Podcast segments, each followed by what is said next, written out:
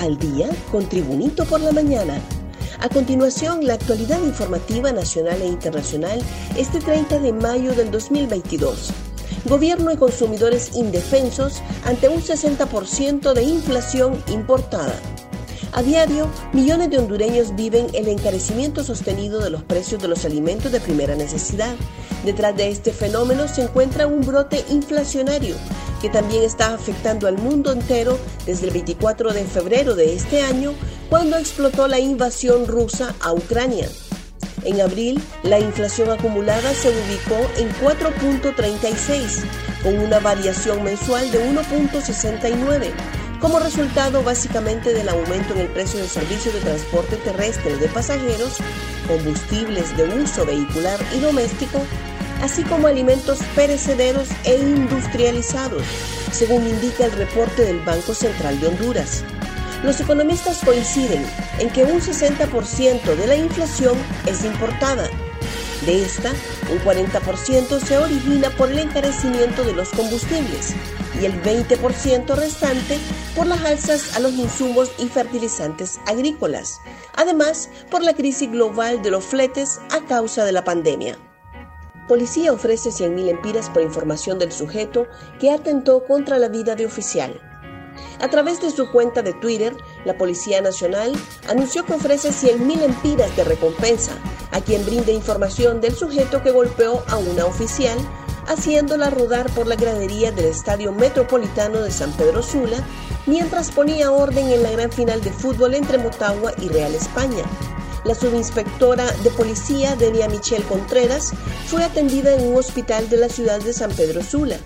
Se comprobó que no tiene fracturas en su cuerpo y se encuentra en estado de recuperación.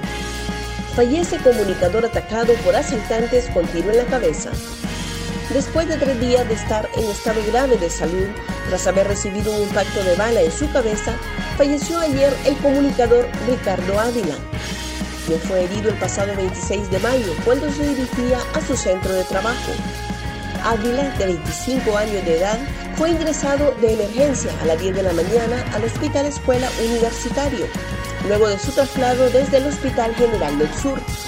El Oxiso laboró varios años en un medio televisivo noticioso de la ciudad de Choluteca, donde se desempeñaba como camarógrafo y presentador de noticias, ya que fue una persona muy involucrada en los medios de comunicación.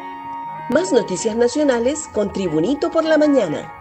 Presencia de la presidenta Castro en la Cumbre de las Américas está pendiente. Honduras tendrá delegación en la Cumbre de las Américas, pero lo que está pendiente es la presencia de la presidenta Xiomara Castro, afirmó el canciller Eduardo Enrique Reina durante una amplia entrevista en Casa Presidencial en la que se refirió a la CICI, migración, las extradiciones y las relaciones internacionales de Honduras.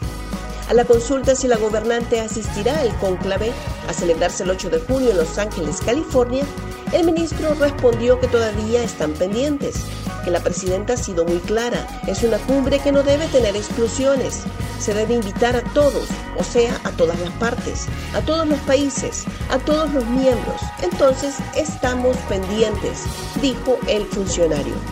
En manos del Congreso, reforma para jubilar a maestros con la ley vieja la Cámara Legislativa turnó a una comisión de dictamen la reforma para jubilar a los maestros con la ley de 1983.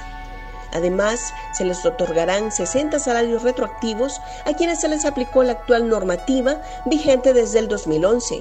La iniciativa fue presentada esta semana por el vicepresidente del Congreso y dirigente magisterial Edgardo Casaña como parte de los acuerdos con el gremio magisterial, afirmó el presidente del Colegio de Pedagogos, Celso Flores.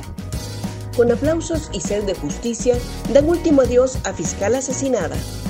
En Nacaome Valle, familiares, compañeros y amigos de la fiscal Karen Gabriela Almendares Herrera le dieron el último adiós ayer entre aplausos, a pesar del dolor que los embargaba por la irreparable pérdida.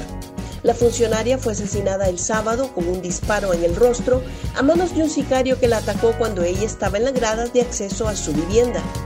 Indignados, los dolientes exigieron justicia y que se esclarezca el crimen que les arrebató a Gaby, como cariñosamente le llamaban sus compañeros y amigos. Gracias por tu atención. Tribunito por la Mañana te invita a estar atento a su próximo boletín informativo.